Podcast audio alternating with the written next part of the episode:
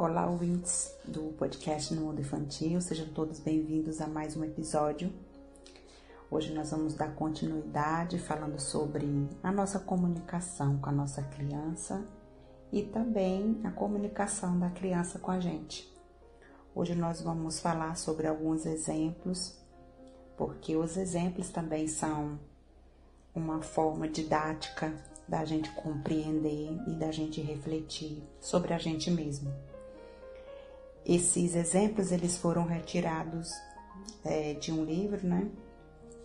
E são exemplos que não precisam ser tomados exatamente como um modelo de resposta, mas são situações para que a gente reflita sobre como os pais poderiam ter agido e como eles agiram, de acordo com as experiências deles, né?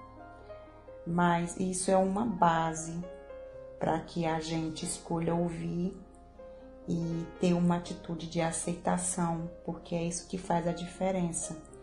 Muitas vezes a gente, como adulto, diante da nossa criança, a gente tem uma tendência, eu já tinha falado isso em outros podcasts, a gente tem uma tendência a querer resolver o problema da criança, a dar uma solução para que ela haja de acordo com aquilo que a gente sabe que é certo, ou acha que é certo, ou acredita que é certo.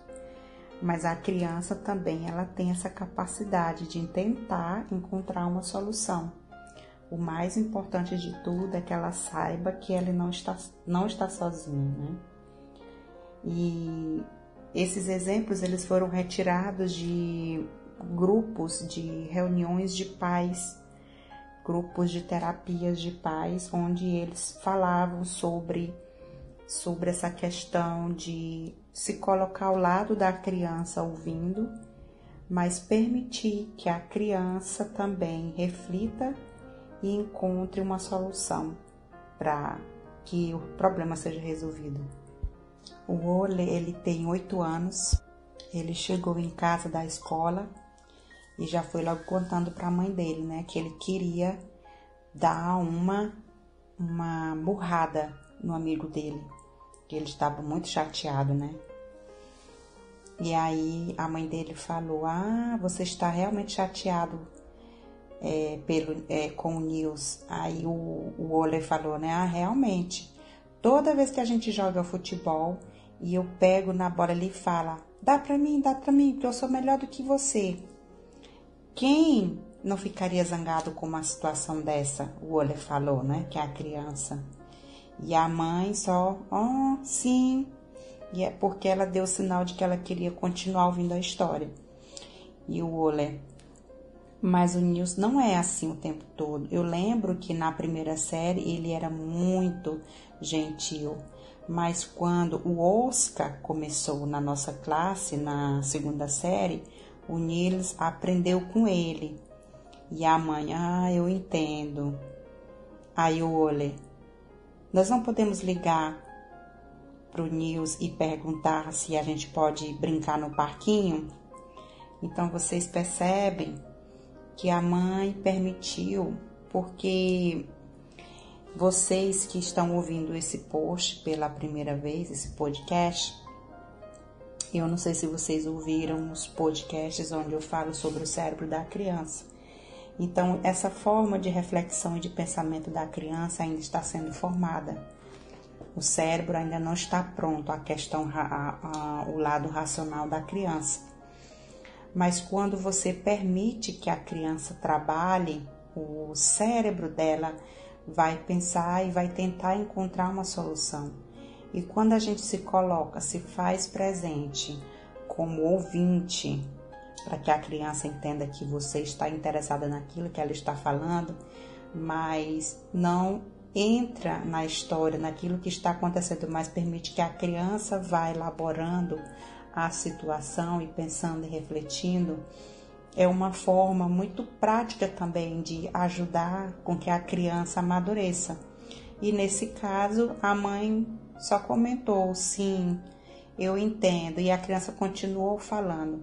E no final, a criança acabou entendendo que aquilo era um problema é, pequeno e que ainda assim ele poderia ser amigo do Nils. Um outro exemplo é de um menino que vai, ele tá ali na primeira série e a mãe fala que ele é uma criança que não é uma criança agressiva, ele tem, ele tem sempre muito, ele é muito cuidadoso para não causar problema com os amigos dele na escola. Mas ele também parece ser muito vulnerável, então a mãe, ela confessa que ela tem uma tendência de dar uma super proteção pro filho dela. E aí quando foi um dia, um filho dela chegou da escola e falou que um menino da turma dele, que é bem maior, mandou uma mensagem dizendo que ele iria apanhar no dia seguinte. E quando a mãe ficou sabendo disso, ela ficou perto de ter uma crise de histeria. E quem não ficaria, né, gente? A gente, como adulto, o filho chegar em casa e dizer: Olha, eu recebi uma ameaça. Fulano falou que vai me bater. E ela, e ela diz que a primeira coisa que ela pensou foi de não deixar o filho dela ir para a escola na manhã seguinte, de proporcionar para ele um curso de autodefesa, ou então de alguma outra solução para salvar o filho dela daquela dor e daquele medo, daquela situação.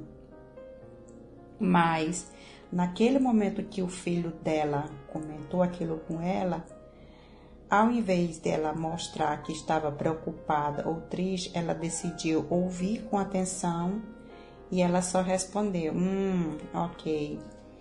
E aí o filho dela começou a fazer uma conversação infinita. É, por exemplo, ela fala que ele disse que quando ele falou isso, que ela fez, fez aquela confirmação de uma resposta de ok, eu estou aqui, continue ele continuou, sim. Mas porque o meu amigo, porque o meu amigo, esse mensageiro me falou isso, então eu já pensei algumas estratégias de defesa. Vejam bem, gente, uma criança que está na primeira série. Eu acredito que seja uma criança de 6 ou 7 anos. Então, esse é um exemplo prático de que uma criança por mais novinha que seja, ela sempre vai achar uma estratégia. E antes de eu continuar essa história, eu tô lembrando é, do meu trabalho, né? De como a gente, como pedagogo, utiliza essa estratégia, que eu até já comentei antes, que no caso, quando a criança traz um problema para a gente, a gente faz uma pergunta e, a, gente, a maioria das vezes, 90% das situações, a própria criança resolve o problema sozinha, encontra a resposta. É, e eu trabalho com crianças de 1 a 6 anos de idade. Agora estou trabalhando com crianças maiores de 2,5, 3 anos até 5 anos de idade. 5, 6 anos de idade. Então, eu falo assim porque o meu grupo, a minha turma, tem crianças que tem cinco, mas que logo vão fazer seis, né? E geralmente as crianças ficam é, nessa turma, elas vão para uma preparação antes da primeira série, quando elas estão naquele ano onde elas vão fazer seis anos. Então, para vocês terem uma noção de que as crianças elas têm essa capacidade de encontrar soluções. E quando elas não encontram a solução depois de muito tempo, aí sim a gente pode dar sugestões, dar opções, mas permita primeiro que a sua criança pense. Então, nesse caso, é, essa criança, né, o Yuel, o nome dele é Yuel, ele falou, ah, depois que a mãe dele falou, hum, ok. Aí ele falou, ah, mas eu já pensei nas estratégias de defesas. Primeiro, eu vou falar para ele, eu vou tentar convencer ele de não me bater. Eu vou dar esse, esse suporte para ele. E eu vou explicar para ele que as pessoas não batem porque essa é uma forma muito de um nível muito inferior. E o Yu ele continua. Mas se isso não ajudar, então eu vou colocar o meu, o meu óculos, eu vou dar aquela pausa e, e, e se ele ainda assim ficar é, querendo parecer que ele é muito forte, muito difícil, eu vou só olhar para ele e conversar com ele, porque ele não teve essa oportunidade de conversar comigo, talvez é por isso que ele quer me bater. Depois, se ainda assim isso não ajudar, eu vou pedir para o meu amigo Kenneth cuidar dele. O Kenneth é tão forte que nesse momento ele vai olhar para esse menino, né? E ele vai ficar com medo. Então, para vocês verem, quando o, esse menino ameaçou o filho dela, ele já teve aquele tempo, dado o tempo da ameaça até o tempo de chegar em casa, pensando em, no que, que ele poderia fazer. E a mãe dele falou que ela ficou chocada, porque a única coisa que ela disse foi oi, ou então ok, ah, ok. E o filho dela continuou, né? E também porque o filho dela falou no final que ia ficar tudo bem, que ele tinha os planos dele. E aí depois, quando ele terminou de falar isso, ele saiu ali daquela sala onde eles estavam como se nada tivesse acontecido. A mãe dela, a mãe dele ficou muito impressionada com a atitude dele e ela não tinha a mínima ideia de como o filho dela era corajoso e criativo quando se tratava de resolver os seus próprios problemas.